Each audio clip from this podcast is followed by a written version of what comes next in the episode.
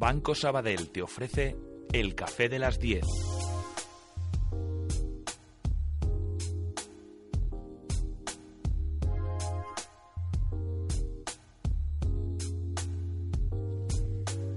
Estamos aquí debatiendo ya temas que vamos a traer a, nuestra tertulia y, nos comentaba uno de, nuestros tertulianos que está escandalizado también con, un personaje de plena actualidad, Álvaro Cuadrado, vicepresidente de, de, FIGE. Muy buenos días. Hola, buenos días, ¿cómo estáis? ¿Quién es el personaje? Bueno, tenemos muchos con los que puede estar escandalizado realmente.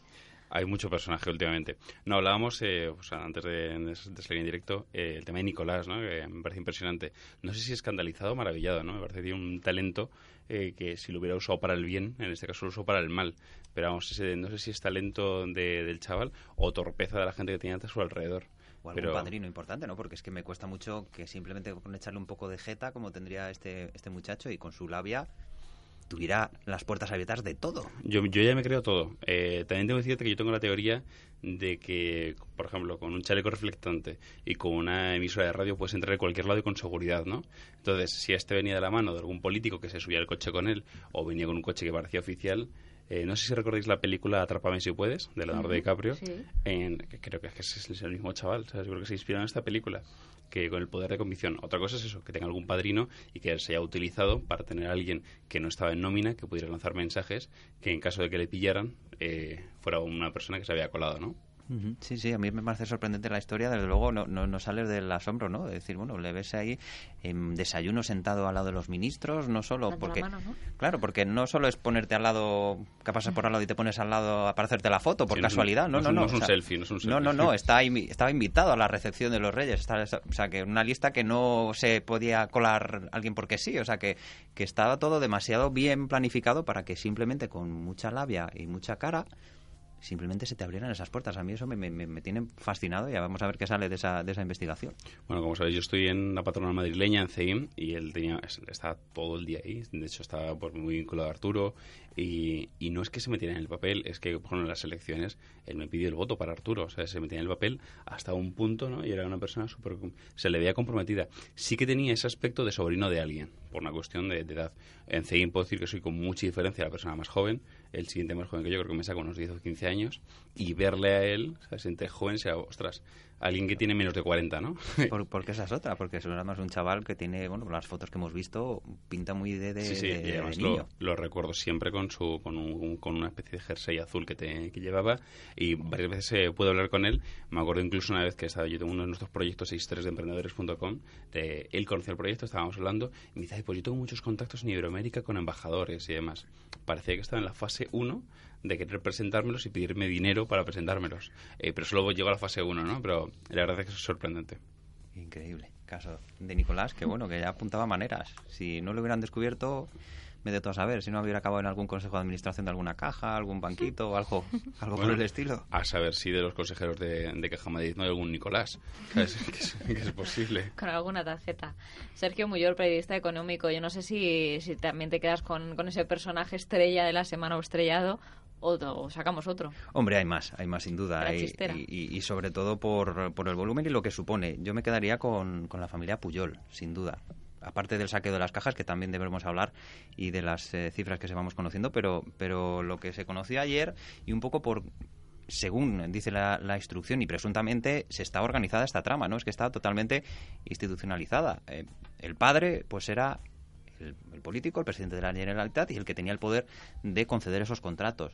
Después estaban los hijos, que se encargaban de pedir unos pedir el dinero, otros recaudarlo y sacarlo fuera de España, y el pequeño, que dicen que es el cerebro financiero, presunto cerebro financiero de toda la trama, el que se encargaba de lavarlo por ahí y sacarlo ya limpito en, en España. O sea que me parece una, una, una trama brutal de, demostrarse que esto es así por las implicaciones que, que esto tiene Estamos hablando de una figura histórica eh, para, para Cataluña, un presidente autonómico, además que, que bueno que, que todos los presidentes españoles además hablaban catalán en la intimidad con él, ¿no? Para, para pactar. O sea que me parece sin duda el, personaje destacado de, de, esta semana Puyol y su familia. Yo creo que está de acuerdo Adriana García. Adriana, buenos días. buenos días. Del pequeño Nicolás a los pequeños de Puyol, por ejemplo, la justicia investiga en cinco causas diferentes a siete miembros de la familia del expresidente de la Generalitat de Cataluña, Jordi Puyol, y también investiga a su esposa Marta Ferrusola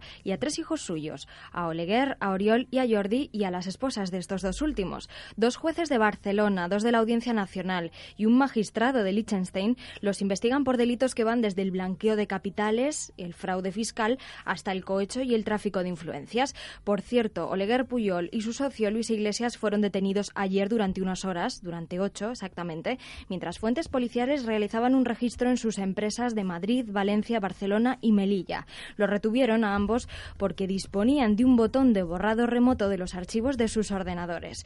Están imputados, pero por ahora en libertad. Oleguer Puyol además se ha negado a declarar por blanqueo de capitales. ¿Se acuerdan del típico España nos roba, pues de esta familia venía. El economista además nos deja el siguiente titular, una Cataluña independiente, según Sociedad Civil Catalana, eh, traería 34% de paro, también un corralito bancario y una deuda pública insostenible. Otra conclusión del informe de Sociedad Civil Catalana es que el comercio con España caería un 45%, con la Unión Europea un 25% y con el resto del mundo un 20%. Pero tenemos más noticias, más amables. El paro baja, según una encuesta de población activa de la EPA en el tercer trimestre del año, en concreto en 195.200 personas.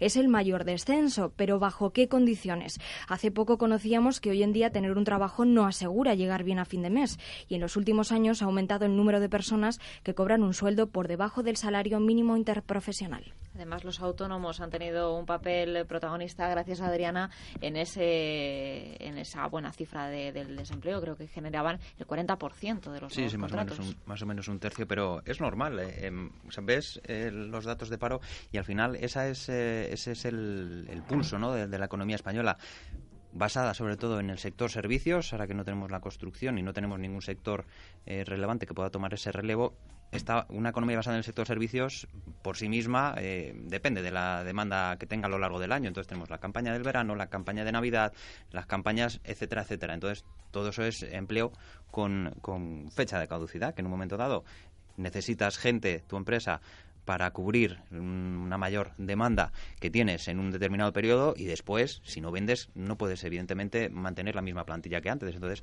ese yo creo que es eh, el resumen eh, de, nuestra economía. Y luego lo de los autónomos. Tenemos esa figura del falso autónomo que cada vez se está eh, popularizando más. quiero decir, es un a ti te van a contratar en una empresa como si fueras antes un indefinido, pero te van a pagar, te tienes que hacer autónomo y entonces estás desempeñando ese mismo trabajo puesto fijo en una empresa día tras día, tras día, tras día, pero no estás en, la, nómina. Entonces, yo creo que es un poco, viene a, demostrar la realidad de nuestro mercado laboral y bueno, y siempre decir que es positivo al final que se reduzca el paro y que se genere empleo. Eso siempre va a ser bueno.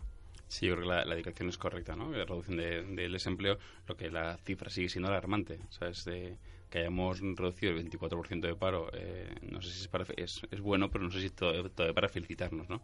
Que también hay muchas noticias que parece como que ya esto se ha solucionado.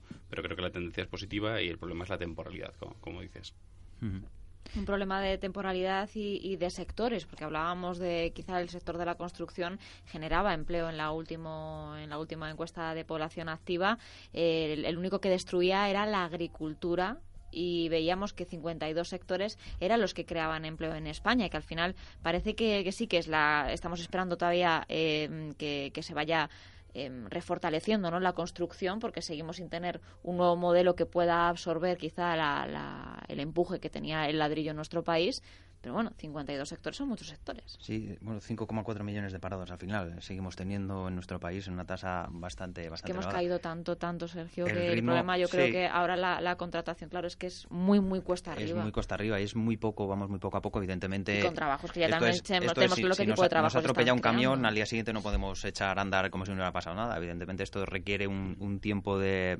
recuperación, de tratamiento, etcétera, etcétera. Pero eh, por el ritmo que tiene y por las propias previsiones que maneja el gobierno, los organismos internacionales, la creación de empleo va a ser muy lenta. Eh, estamos hablando de, la crisis está ya en 2007, finales de 2007-2008 y estamos al 2014 y hemos recuperado muy poco. Eh, hasta 2020 prácticamente no parece que vayamos a tener un crecimiento más positivo, o sea que son muchos años un crecimiento muy lento que no sé si nos podemos permitir. Además, ahora viene eh, el frenazo de la economía europea. Bueno, ya hemos notado una pequeña eh, caída en el PIB español y eso nos va a hacer eh, bastante pupa, la verdad.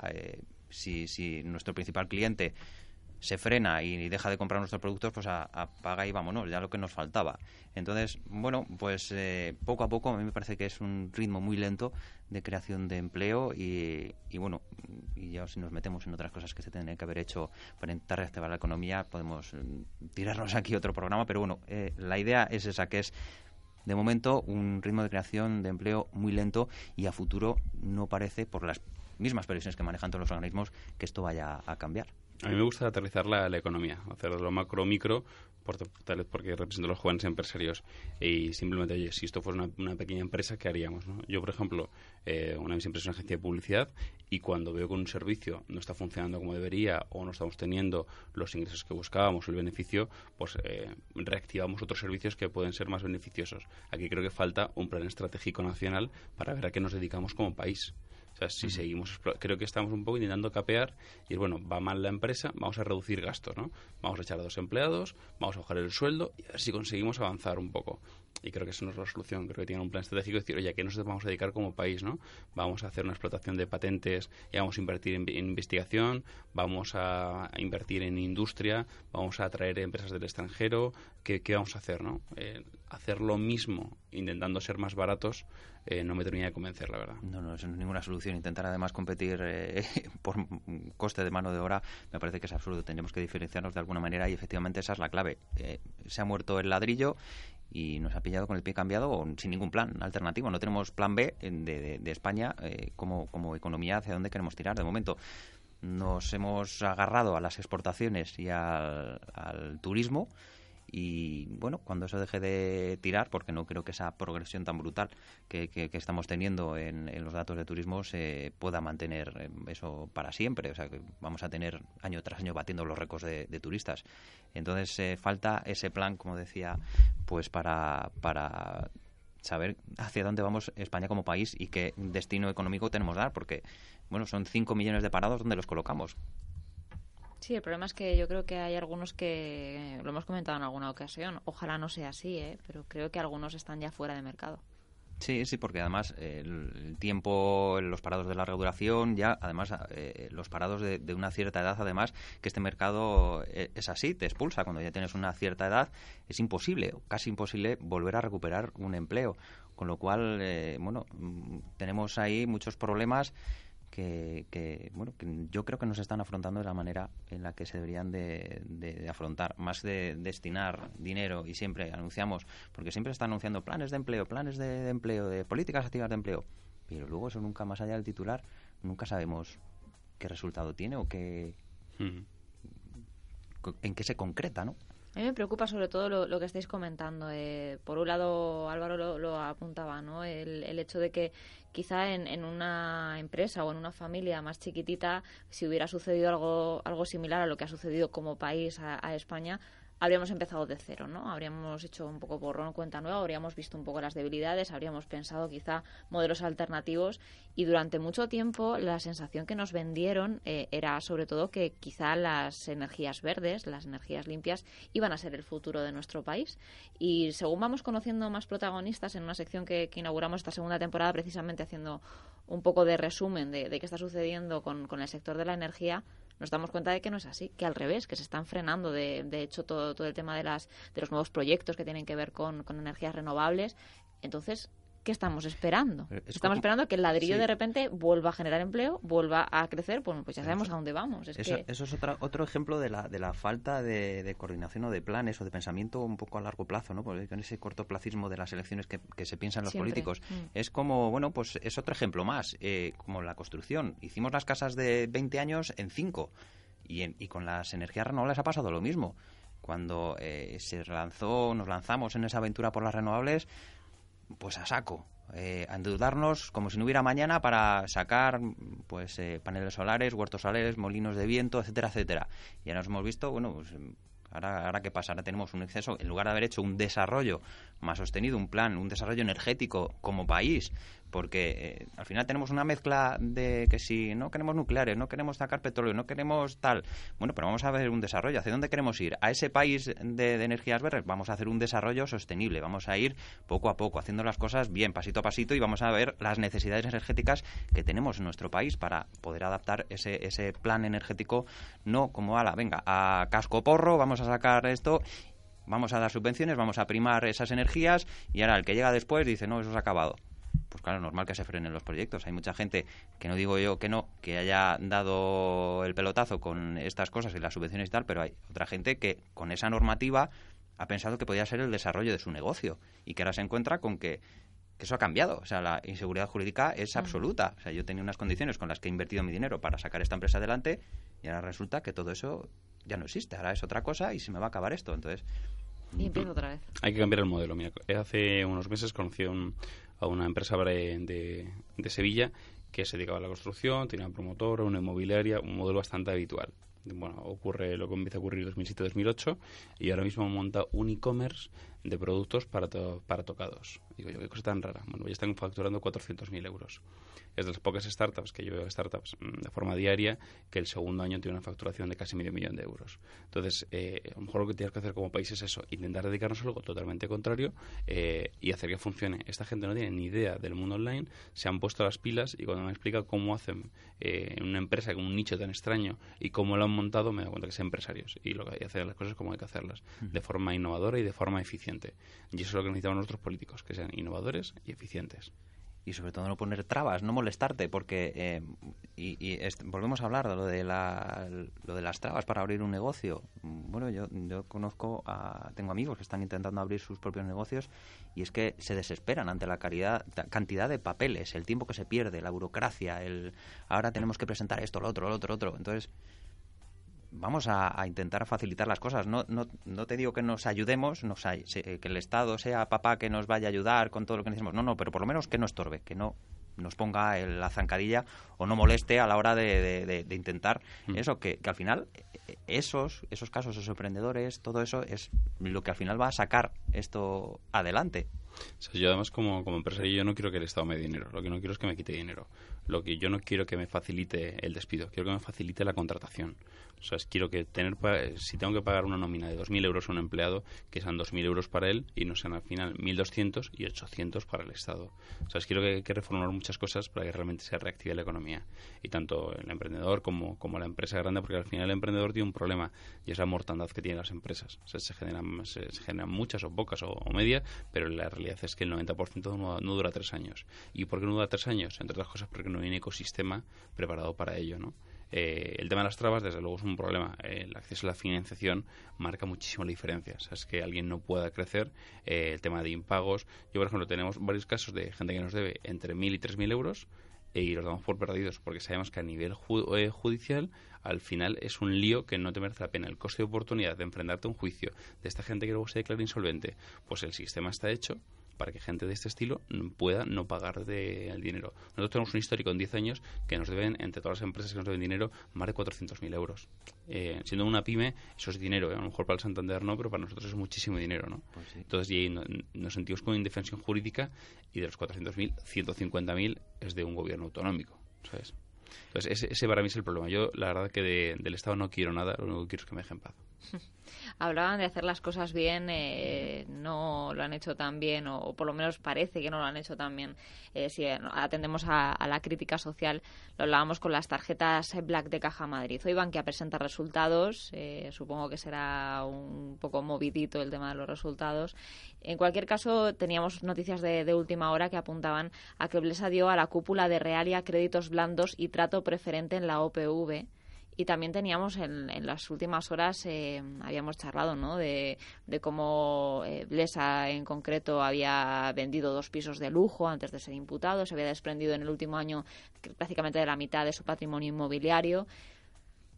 Y nos seguía sorprendiendo en la mesa, lo comentábamos antes de arrancar ese café de las 10, ¿no? Que, mm, que sigan eh, manteniendo un discurso en el que se hacen un poco los longuis, en el sentido de que no, no, no sabían bien si eso tributaba o no, no se preocuparon en su momento de, de, saberlo tampoco, eh, ellos seguían gastando y hacían dispendios que si te dan al final una tarjeta, no sé si a, a cualquiera de vosotros os dan una tarjeta como complemento retributivo por vuestra posición, yo no me imagino a Álvaro comprándose un yate. Me imagino a Álvaro a lo mejor yéndose a una comida con una serie de personas, ¿no? Para hacer tratos de negocios o comprándose un traje para hacer una serie de cosas. Y eso que me gusta navegar, ¿eh? por eso decía, hacer la lista de la compra, hacer un gasto... Juraría que había sido Blesa también. No sé si era Blesa o Rato, que la primera compra que hizo con esa tarjeta fue en la tienda de su mujer que era eh, de alta gama, de algo de, vajillas, creo que era. además, el uso, eh, que yo creo que no estaba, por lo que hemos podido ver de los gastos, no estaba solo exclusivo del, del titular, porque hay gastos que yo no veo a determinados consejeros viajando en metro y hay pagos de metrobuses, de pagos que, que no corresponden ¿no? Al, al, perfil del, usuario, con lo cual esa tarjeta además podría estar circulando entre la, la familia, entre bueno pues no sé, las, las, mujeres o, los hijos o algún familiar.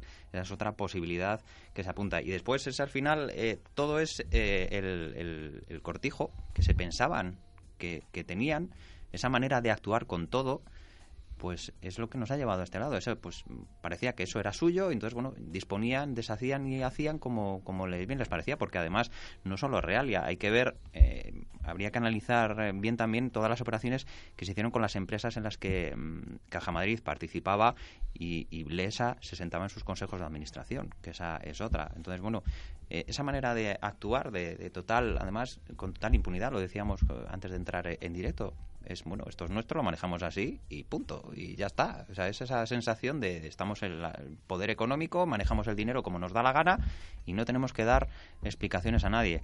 Bueno, pues por fortuna y, y sea como sea y por el motivo que sea, al final parece que las van a dar aunque yo creo que lo de las tarjetas es un tema menor que, que sí ejemplifica muy bien ese, ese, esa manera de funcionar, pero creo que es un tema menor dentro de esa eh, situación que llevó a la quiebra a Caja Madrid. Hemos conocido también, ahora hay operaciones irregulares por 1.700 millones de euros en Bancaja, uno de los muertos que le endosaron también a, Caja Madrid. Me gustaría conocer, bueno, también eh, parece que van a estudiar operaciones en Nova Caixa y en Caixa Cataluña. Me gustaría conocer también los asuntitos de la caja de ahorros del Mediterráneo, que esa se cerró muy rápido y se vendió al Sabadell.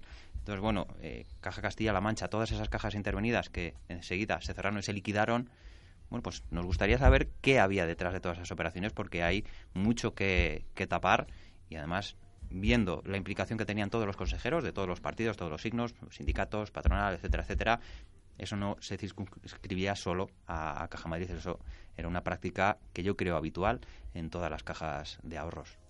Ana, yo quería hacer una sección en tu programa que solo va a durar un día. ¿Te, te importa? No. Mira, se va a llamar consejos para gastos de representación. Vale. Consejo número uno. Eh, la tarjeta puede estar Pero lo va a hacer ahora mismo. Ahora mismo, en ah. directo. Mira, consejo... Para posibles tarjetas black. Para posibles Quien tenga gastos de representación, le doy unos consejos como persona que soy que he tenido gastos de, representación.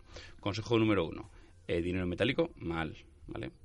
Si tienes una tarjeta, que todo quede en la tarjeta. Consejo número dos, si cobras 3.2 millones de euros, complementos salariales, no se ve muy bien.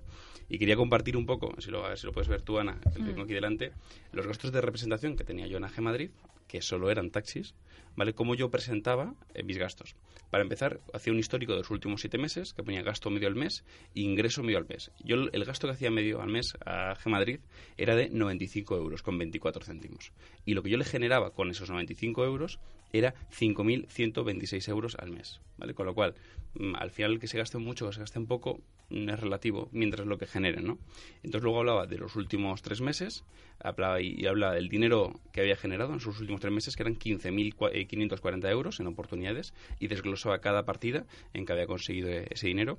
Luego lo pendiente de, de monetizar, que eran cosas que en esos tres meses había conseguido hablar, pero no se habían cerrado ni las habíamos cobrado. Luego las marcas e instituciones, todas con las que había trabajado, eh, con esos gastos y luego cada concepto de, de cada cosa. Por ejemplo, pues oye, una reunión con ONO, 64 euros en las dos reuniones. Reunión con Rafael del Pino, 31 euros, conferencia más una comida. Elecciones de CIM, 60 euros, y de vuelta. Entonces voy desglosando cada cosa. Entonces, eh, mi empresa un taxi, 16,25 euros. Entonces, si yo ya no estoy en AG Madrid, eh, dimití en, enero, pero si alguien me viene, como le puede venir con algún consejero, y dice, oye Álvaro, ¿cuánto se gastó en gastos de representación? Primero verán que es poco dinero, pero yo enseñando esto, hay una, una, cualidad que tengo y es que puedo dormir tranquilo. ¿Por qué? Porque he generado tanto dinero eh, y encima tengo todo desglosado, con lo cual ni me he gastado dinero en, ninguna empresa mía, ni empresa de, mi mujer, eh, ni he hecho comidas ni caras. Ni, entonces yo creo que esto es el claro ejemplo de cómo estos consejeros deben hacer ese gasto de representación. Que son gastos de representación, eh, eso es, un gasto de representación. no comprar lencería ni, ni pagarte la suscripción al Plus o un Safari. Entonces, y al final, bueno, por lo que han declarado los mismos eh, pues Blesa, Rato y Barcoj ya han dejado eso de los gastos de representación porque ya no colaba, entonces ahora dicen, bueno, un complemento de nuestro sueldo, un incentivo, eh, algo así. O sea, ya es, bueno, ya hemos dejado eso, entonces no hay defensa, la única defensa posible es la de yo no sabía nada, yo soy un engañado más, que esa es un poco endeble por el perfil y el currículum de, de, las personas afectadas y, bueno, pues al final eso son incentivos, eh, sobresueldos, bueno, como lo quieras llamar, pero al final estabas gastando eh, a costa de la caja en cosas que no tenías que haber gastado más con esos suculentos sueldos que tenías. Y luego vemos la actitud de, de, de, algunos, de algunas personas, como el expresidente Rato, que según se acercaba la fecha de, de su salida de la caja, iba al cajero, cada vez con más ayuda a sacar de mil en mil. Bueno, pues eso yo creo que esa actitud es la que define eh, las tarjetas Black. es cierto que también depende de la actitud de cada uno y de que pues, eh, una persona a lo mejor eh, decente pues hace ese desglose, ¿no? De qué genera, qué, en qué ha gastado, con quién, que está pendiente, como nos comentaba Álvaro, pero también va en el en el sentido de que te, den un, un, atributo mm, positivo a, tu cargo, mm, vale, de representación o de lo que sea, y que no se te marquen límites. O sea, con una serie de sueldos, yo entiendo que con un sueldo a lo mejor inferior o que tengas que hacer muchos viajes o una serie de cosas, pues quizá el límite pueda ir variando, pero oye, gasta lo que quieras. Hombre, eh, ¿hasta qué punto eso no se puede marcar desde la dirección que da esas tarjetas? Yo también me pregunto como, como ciudadana. Yo, yo, por ejemplo, yo nunca tuve límite. O sea, claro, me gastaba 95 euros al mes, entonces era, razonable. Claro, imagínate que un día, un mes te gastas 7.000. No te habrían dicho, oye, ¿qué narices ha pasado? Pero si te gastas 95 habitualmente, de repente 7.000. En alcohol, en clubes, entonces bueno. Claro. Y yo, yo, estoy convencido, que si aquí me conocéis, habéis visto un poco cómo presento los gastos de representación, si yo me gasto un mes 7.000 eh, seguramente a mí nadie me hubiera dicho nada porque seguramente hubiera conseguido 50.000 euros. ¿no? Entonces, al final todo es relativo, es según lo que estés generando. A mí me gustaría saber, con esos gastos de representación, esos 15 millones que han conseguido. Porque si me presentan que han conseguido 50 millones pues para, para Bankia, para Caja Madrid, oye, chapo, pero me temo que no han conseguido ni, ni, ni, lo que se han gastado, ¿no? Entonces, hay, pero bueno, hay una cosa positiva por encima de todo esto, eh, yo soy muy positivo, y es que esto, el caso de Puyol, la familia de Puyol y demás, parece que eran cosas que nunca se iban a ver, que ellos se sentían con una impunidad absoluta y que se empiecen a ver, eh, yo creo que es un mensaje para el resto de, de, tarjetas Black y para el resto de Puyoles que hay en, en este país, de que si las barbas de tu vecino puedes cortar, para las tuyas a remojar.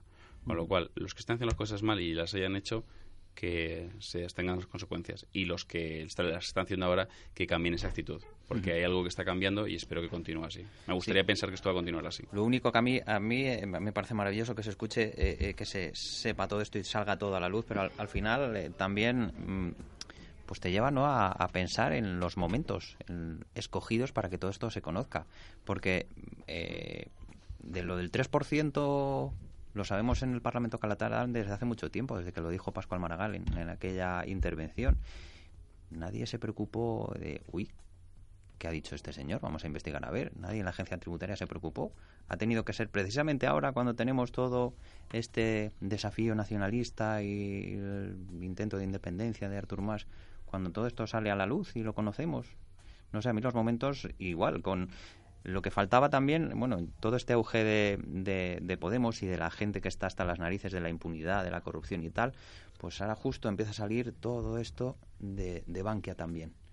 No sé, los momentos escogidos, que me da igual, por un motivo que sea otro, que me parece estupendo que al final se conozca todo esto, pero los momentos escogidos, no sé, hay, hay puede dar que pensar. nada es casual, eso es seguro. Hablábamos también de, esa familia Puyol, eh, salía que prácticamente que todos estaban en ese entramado, unos, eh, lo comentaba Sergio, ¿no? Unos limpiaban, otros gestionaban, otros movían, otros, bueno, era, era un perfecto puzzle o, juego de, ajedrez y teníamos también eh, el hecho de que Oleguer Puyol ha quedado en libertad con cargos tras negarse a declarar también es llamativo, ¿no? En, un momento como el que estamos viviendo, con, con, una situación muy tensa en torno a toda tu familia, que directamente te niegues a declarar y, bueno, voy a seguir prolongando los plazos. Mm. Yo no soy experto yo en, temas judiciales, ni sé cómo funciona una instrucción, ni, ni las medidas, pero me llama la atención poderosamente eh, el último auto eh, sobre Jordi Puyol Ferrusola del juez. Em, venía motivado porque habían detectado un movimiento cuando ya estaba imputado el 4 de agosto que había sacado, seguía sacando dinero de, de España, 2,5 millones que había ido de Andorra hasta, hasta México. Eh, bueno, en todo este tiempo que estaba imputado eh, y no han podido ya pues todas las pruebas que pudieran existir, supongo que ya no existirán. O sea, en mucho tiempo este, este señor seguía con su operativa normal, sacando dinero. Los del Puyol decían que estaba el abogado. Incluso cuando llegó a la policía ya tenía el abogado allí. Había pasado la noche te llevas al abogado a dormir en tu casa. O sea, que ya se sabía incluso que iban a ir a su casa.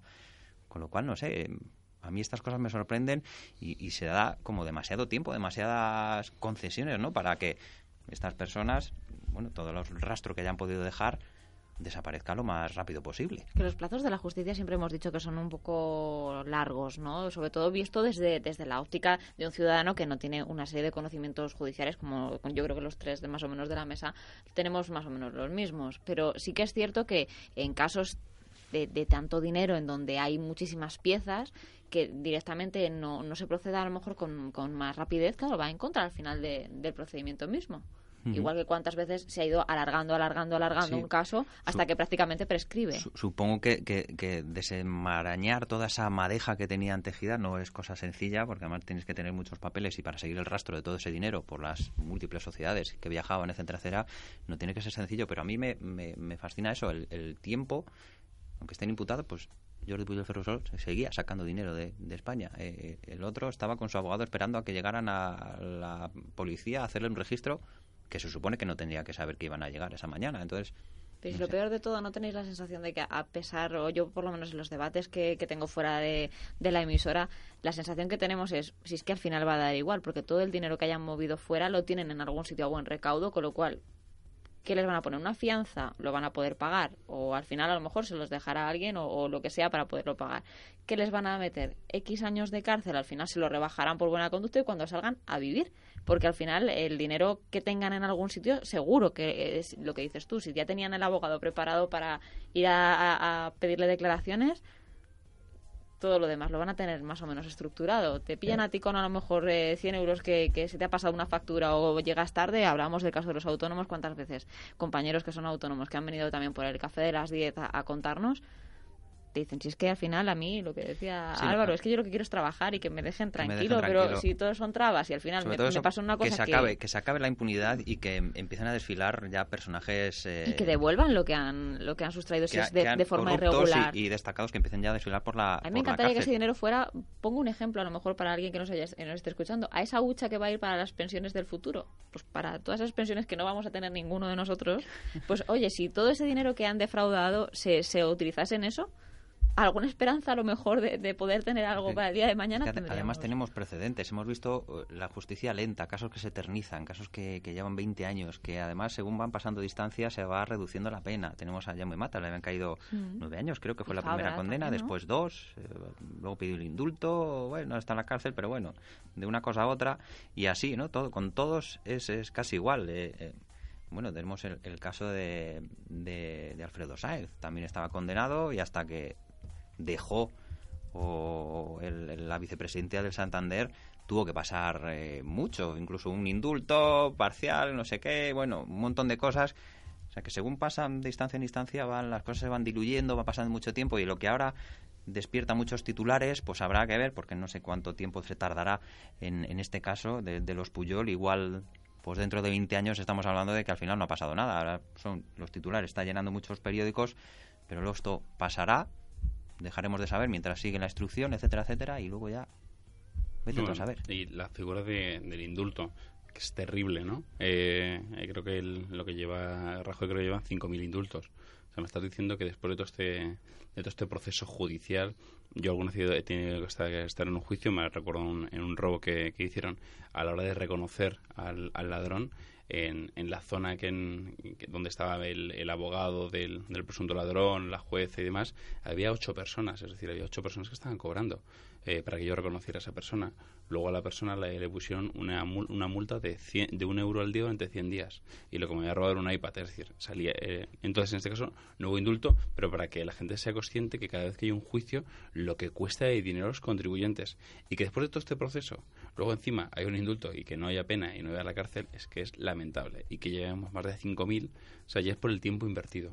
O sea, yo creo que el indulto, si lo quieren dar ya como figura, y algo ya dantesco, que se lo den antes de empezar el juicio porque es que si no es un gasto que nos está girando a todos enorme.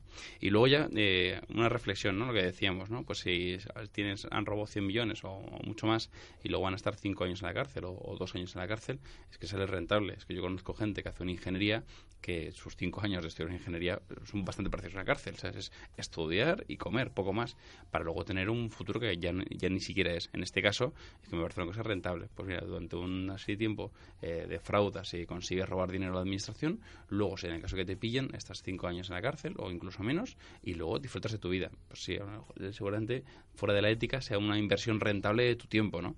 Y yo creo que es parte de la estrategia que tienen. Bueno, en el caso que nos pillen, pues ya está, pasando este tiempo y, vivir eh, cinco años como nadie quiere para vivir el resto de la vida como nadie puede.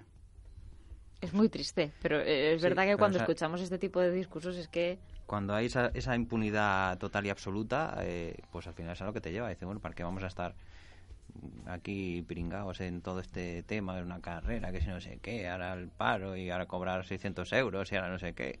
Bueno, si puedes hacerlo, que igual eso es lo que pretendía el, amigo Nicolás, ya labrás esa carrera y, ese futuro sin par, pero, pero la verdad es que o, cambia eso o, al final pues tenemos eso, auges de partidos como, como Podemos, de gente que está hasta, hasta las narices y que bueno, que dicen lo que la gente quiere escuchar en estos momentos y ala, pues Sánchez Castilla. Hablábamos del caso de los Puyol. aprovecho un poco la, coyuntura de que estamos hablando de un tema un poco centralizado en Cataluña, a pesar de esos movimientos de flujo de capitales fuera también de, nuestras fronteras, para traer el informe que, habíamos eh, eh, tenido el, placer de, ojear esta mañana en la redacción de Sociedad Civil Catalana, que presentó en el día de ayer, hablando de cómo podría impactar a las cuentas eh, de, la región una Cataluña independiente. Un 34% de paro, un corralito bancario y una deuda pública insostenible. Hablan de, cifras que, han calculado ellos haciendo un poco uso pues, de, cómo están las cosas y cómo podrían estar si finalmente se declarase independiente. Lo digo por ese 9N que sigue suscitando polémicas y que sigue teniendo eh, un poco las puertas cerradas en, materia judicial, pero a ver cómo siguen las cosas. Bueno, informes tenemos este, tenemos eh, también el gobierno ha elaborado los suyos, tenemos los de la Generalitat que venden una independencia de color de rosa. Bueno, pues al final, mm, ¿con qué nos quedamos? Bueno, pues con cosas que desde el minuto uno, además ya nos han dicho la, Unión Europea, eh, cosas que, que, deberían conocer y que deberían contarse a los catalanes. Esto no es alegría y, fiesta para todo el mundo. Desde el minuto uno, Cataluña estaría fuera de la Unión Europea. ¿Eso qué significa? Pues que todos los acuerdos comerciales preferentes que se tienen en la, con la Unión desaparecen. ¿Eso qué significa? Que todos los productos catalanes se encarecen una barbaridad, porque dejan de, tienen que pagar aranceles, una serie de, requisitos que encarecen mucho sus productos, con lo cual su eh, mercado natural y del que saca la mayor parte del dinero, que es España y Europa, se iba a resentir mucho. Eso iba a perjudicar mucho a las empresas catalanas que o bien se irían de allí o tendrían que despedir gente, etcétera, etcétera. O sea que no todo es de color de rosa. Hay una serie de cosas que, que su economía iba a ser muy perjudicada por, esta, por este hecho. Además, perdemos el euro también. Tienes que tener una moneda eh, propia con todo lo que eso conlleva ahora salir de una unión económica y monetaria. O sea, tiene una serie de, de puntos muy negativos que, todo eso se tendría que explicar, no es, ¿no? Aquí, desde si nos independizamos, pues van a subir las pensiones, nadie va a estar en el paro y vamos a tener todos un sueldo digno, vamos a dejar de pagar eh, por los medicamentos, etcétera. No, eso no es así. Vamos a contar la verdad. Y luego ya hablamos de movimientos políticos eh, de, lo que se está haciendo bien y de lo que está haciendo mal, porque una de las cosas que, tenemos esto sobre la mesa es la, bueno, la, yo creo eh, que motiva todo esto eh, y, por lo que se ha visto la incapacidad además de gobernar eh, y de sacar a Cataluña del pozo en el que se habían metido sobre todo el último gobierno tripartito en el que estaban, por cierto, sus amigos de RC y que ahora son los salvadores de la patria, bueno, pues con ese con ese gobierno de tripartito, con RC y con los socialistas, pues eh, Cataluña, eh, el agujero de Cataluña eh, se aumentó hasta cotas inimaginables, porque luego hablan de que si la inversión, que no sé qué, bueno, la, deuda de las múltiples empresas catalanas que se han generado, las públicas catalanas, eso no es por impositivo de, Moncloa, ni porque se lo obligara a Zapatero, ni, ni Rajoy, ni nadie, todo eso, eso es suyo. Esa deuda brutal que se ha ido generando en Cataluña, eso es por una simple y mala gestión, no porque nadie de fuera te esté diciendo que le des dinero, te invierta menos o, te quite algo. hay una cosa evidente, todo el mundo tiende, en lugar de separarse, a unirse. Unión Económica Europea, y además siempre por fines económicos, ¿no? Tener bloque Mercosur, el CACIF, que es la Unión de Cámaras Gremiales de Centroamérica. Eh, todo el mundo intentamos buscar estar juntos con otros países para eliminar barreras, eliminar fronteras y facilitar el comercio. Entonces, esta postura de ir en contra de esa unión a desunión y separarse, ya por el, eh, simplemente por ver cómo se está haciendo a nivel mundial en todo el mundo, eh, que, que tenga esa, referencia, yo creo que es un error, un error de base. Y efectivamente van a hacer una economía que sea muy poco competitiva en cuanto se enfrente a todos los aranceles que hay cuando intentas entrar en la Unión Europea. Y como esas, muchísimas más. Por cierto, que estaba echando un vistazo a las últimas horas y hablando de la EPA que acabamos de, hablar, hay una de las curiosidades que, que, destaca el economista que dice que el mercado laboral envejece porque se pierden 884.000 activos veinteañeros en cuatro años está por un lado eh, la emigración y también el efecto desánimo, que dice que son las, las claves de estos movimientos. Pero en cualquier caso, gente que esté terminando sus estudios y que entre en ese mercado laboral, que también es sangre nueva, ¿no? que, va revitalizando y, con muchas más ilusiones en muchos casos para, para buscar eh, pues, esos caminos intraemprendedores que hemos hablado muchas veces con, con Álvaro, 884.000 son, son muchos. es ¿eh? perder un activo muy importante para, para un país, pero ante la imposibilidad de encontrar nada aquí, pues ¿qué haces? Eh, veíamos, la reducción del paro en el último trimestre han sido 195.000 desempleados menos, pero los empleos creados han sido 150 y poco mil. Esa diferencia, unos 40 y pico mil personas, es precisamente por la reducción de la población activa. Es gente que, que se ha evaporado, que simplemente ha tirado la toalla porque lleva mucho tiempo buscando, porque ya está hasta las narices, no encuentra nada. Los emigrantes que se han ido a su país, o propios españoles que han salido de nuestro de nuestro país a buscar fortuna en otros países porque aquí no, no hay nada. Sí, los autónomos. Me hay una cosa que me preocupa y es que, bueno, eh, vale que no hay oportunidades en muchos casos, yo siempre soy de que las oportunidades no las tiene que buscar, eh, pero el, dato de que 1.674.000 jóvenes entre 16 y 29 años que no, que no trabajen, vale, mm, es cuestionable, pero que ni siquiera estudian, que ahí tenemos eh, más de un millón y medio de personas, ¿eh?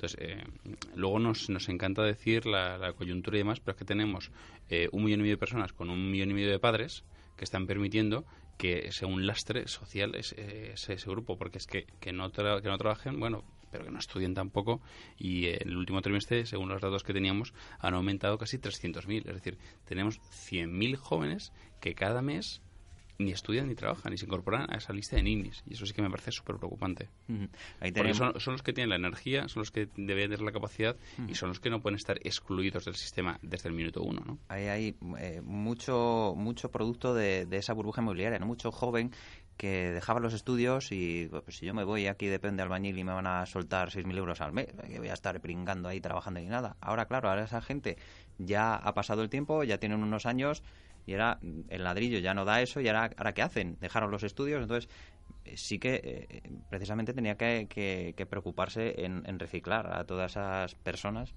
y, reincorporarlos o tratarlos de meterlos en alguna manera en el mercado laboral, sobre todo eso, que, empiecen eh, a, estudiar, a formarse, a, buscar alguna salida y no esperar a sentarse y decir, bueno, pues que venga el Estado a ver y que si me viene a buscar mi casa a darme, a darme un empleo. No creo que sea ese el caso de, de todo el mundo, pero pero sí que eh, deberían debería de preocuparse de, esa situación y de esa formación de, esos jóvenes que al final son la, sangre, la savia nueva de, que necesita la economía española.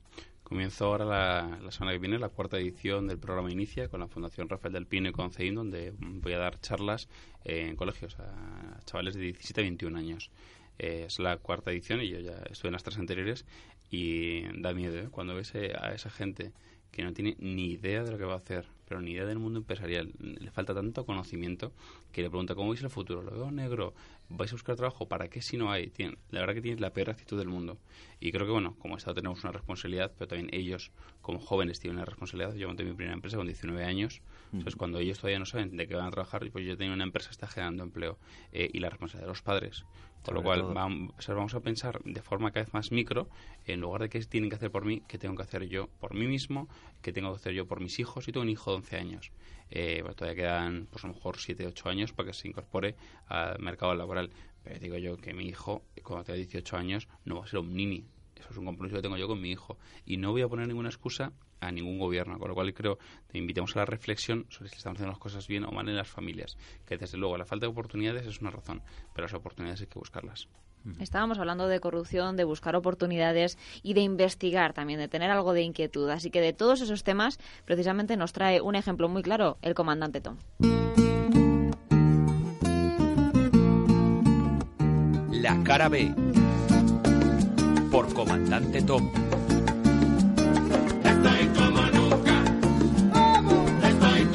Creo que Santiago López tiene en su casa una bola de cristal para saber los temas que vamos a tratar en la tertulia. Santiago, muy buenos días. Hola, buenos días. Hemos estado hablando de corrupción, de, de dónde salen determinados dineros, de tratar de investigar un poco y creo que el tema que nos traes tiene mucho que ver con todos esos temas que hemos debatido en esta hora del café de las 10.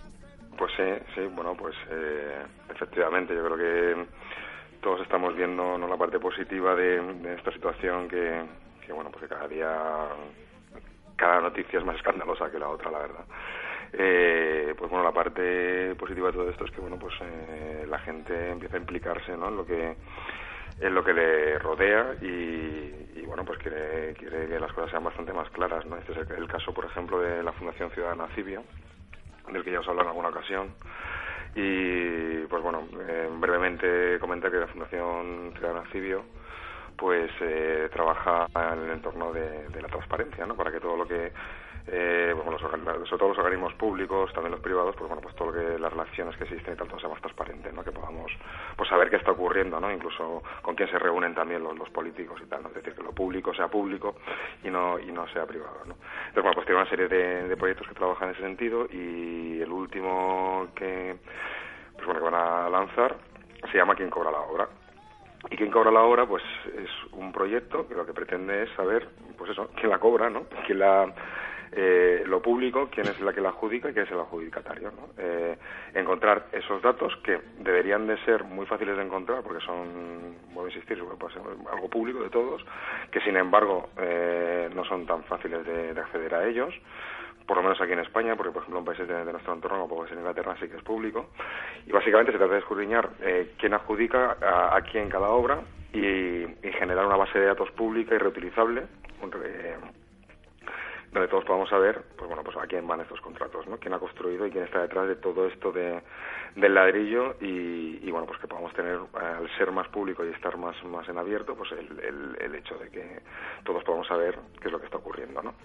Otra peculiaridad que tiene esta, este proyecto es que todo lo que se extraiga de aquí, más también habrá una parte de investigación periodística, eh, es en abierto, es decir, es reutilizable, cualquiera puede utilizar estos datos, eh, porque bueno, esa es la idea, ¿no? que, tengamos acceso a todos, a ellos. Me parece fantástico estas iniciativas de transparencia ya que no salen de donde tendrían que salir, porque eh, todo eso debería ser más eh, fácil accesible, ¿no? Los propios administraciones tenían que dar esos datos sin tener necesidad de estar rebuscando ni, ni eh, bueno y preguntando y venga por aquí perdiendo mucho tiempo en hacer eso no eh, hay otra página web de, de una compañera periodista sueldospúblicos.com, que también se dedica bueno, a conocer, a poner en negro sobre blanco los sueldos que cobran todos los los eh, cargos públicos, ¿no? Pues desde diputados, eh, alcaldes, etcétera. Entonces a mí me parece muy bien todas estas iniciativas, ya que eh, no se hace de donde se tenga que hacer, que haya gente preocupada en, saber qué hay detrás de todo eso, dónde van nuestros dineros y, y, dónde se gastan. Que desde luego cuando sales fuera de España te, te lo encuentras. Yo cuando estuve el junio pasado en, en Bruselas eh, la información que había en la página de, pues de, de, los eurodiputados de qué es lo que votaban, cuántas veces iban, cuánto tiempo estaban. Yo alucinaba, digo, tenemos esta información, el teléfono de contacto, la dirección, eh, una transparencia absoluta. Si vas a la Casa Real Británica, ¿sabes cuánto se gastan en Ginebra? ¿Sabes? Es que está, hasta, hasta eso está puesto. Me imagino ese gasto en la Casa Real Española, ¿cómo se llamaría? O sea, seguramente tendría un nombre que ni sabríamos interpretar, ¿no? Entonces, eh, cuando sales de fuera de España te das cuenta que la transparencia es un valor añadido y aquí tienen que ser iniciativas eh, privadas o iniciativas sociales las que pongan esa transparencia sobre la mesa. con lo del tema de, Uber y los taxistas y tal, yo estuve también mirando y me sorprendía eh, los taxis de Nueva York, la, limpieza que hay. Están todas las subastas, el nombre del tío que se lo ha llevado, todo lo que ha pujado. Aquí de todo eso cuesta mucho saberlo si es que se puede saber, porque yo no he sido capaz de encontrar los datos. Es siempre la leyenda esa que circula por ahí de... de... Entonces, bueno, ¿por qué no se hace ese ejercicio de transparencia total? Al final lo que te lleva a pensar es que hay mucho que ocultar y por eso los datos no están accesibles desde el minuto uno y no tengas que ir navegando por una página, por otra, aquí recabo un dato, aquí recabo el otro, aquí no, no, no, que esté todo limpio, negro sobre blanco. Bueno, afortunadamente hay una, eh, estos, datos tienen que estar publicados en, el BOE, ¿no? Y, y, y, en el BORME también. Entonces, bueno, por ejemplo, en el caso de la, de la Fundación Ciudadana Cibio, hay una periodista que se dedica a todos los días leer lo que, lo que ha publicado en el BOE y conectarlo con otras noticias, ¿no? O sea, ponerlo en contexto, ¿no? Entonces, bueno, pues parte de este proyecto tiene mucho que ver con esto, ¿no? Con extraer, porque ahí sí que están esos datos. El, problema está en que no se es transparente porque se pone mucha dificultad incluso en el formato, ¿no? Porque todavía fíjate al otro que estamos y todavía lo ponen en PDF, ¿no? Que es muy muy complicado de extraer esa, esa información, ¿no? Y de hecho, yo creo que es un ejercicio, obviamente, ¿no? hay una frase que no sé quién, quién dijo, ahora mismo no recuerdo el nombre, pero dice que que nada desinfecta como, como la luz del sol, ¿no? Y, y, esto creo que se, tendrían que hacer las propias instituciones, ¿no?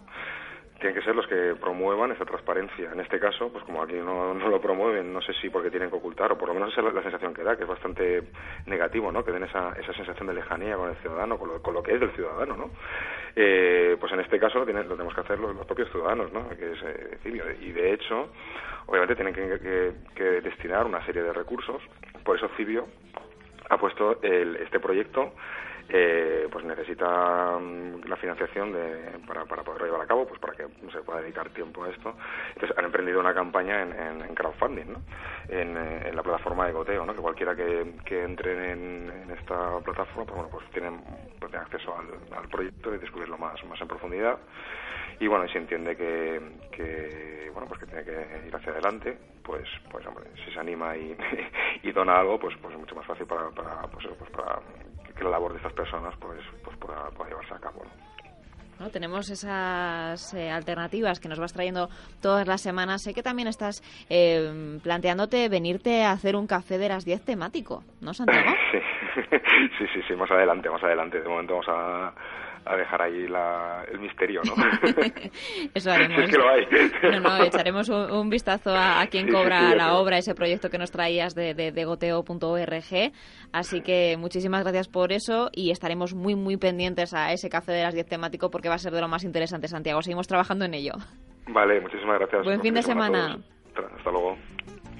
Bueno chicos, tenemos muchos personajes y personajillos que salen de, esa chistera, pero esperemos tener un fin de semana un poco más positivo, a ver si salen más noticias optimistas y, podemos empezar la semana hablando de otras cosas. Bueno, además hay fútbol mañana, el clásico, con lo cual... ¿Quieres hacer porra? Que estábamos aquí diciendo que vamos a hacer una porra. Mm, Venga, yo, arriesgaros. Yo apuesto por la victoria del Madrid. El resultado ya me cuesta es Madrid ¿no? Juegan Sí, Madrid va en el Bernabéu. Y... Te veo bien, informada. ¿Y qué? ¿Y qué decir? ¿Qué gana el Madrid? Sí, pero ¿por cuánto? Hay que decir, hay que mojarse, hombre, Sergio. no sé, un 3-1, venga. ¿3-1? Sí. ¿Y Álvaro? A mí me puede siempre el corazón un 5-0 para el Real Madrid.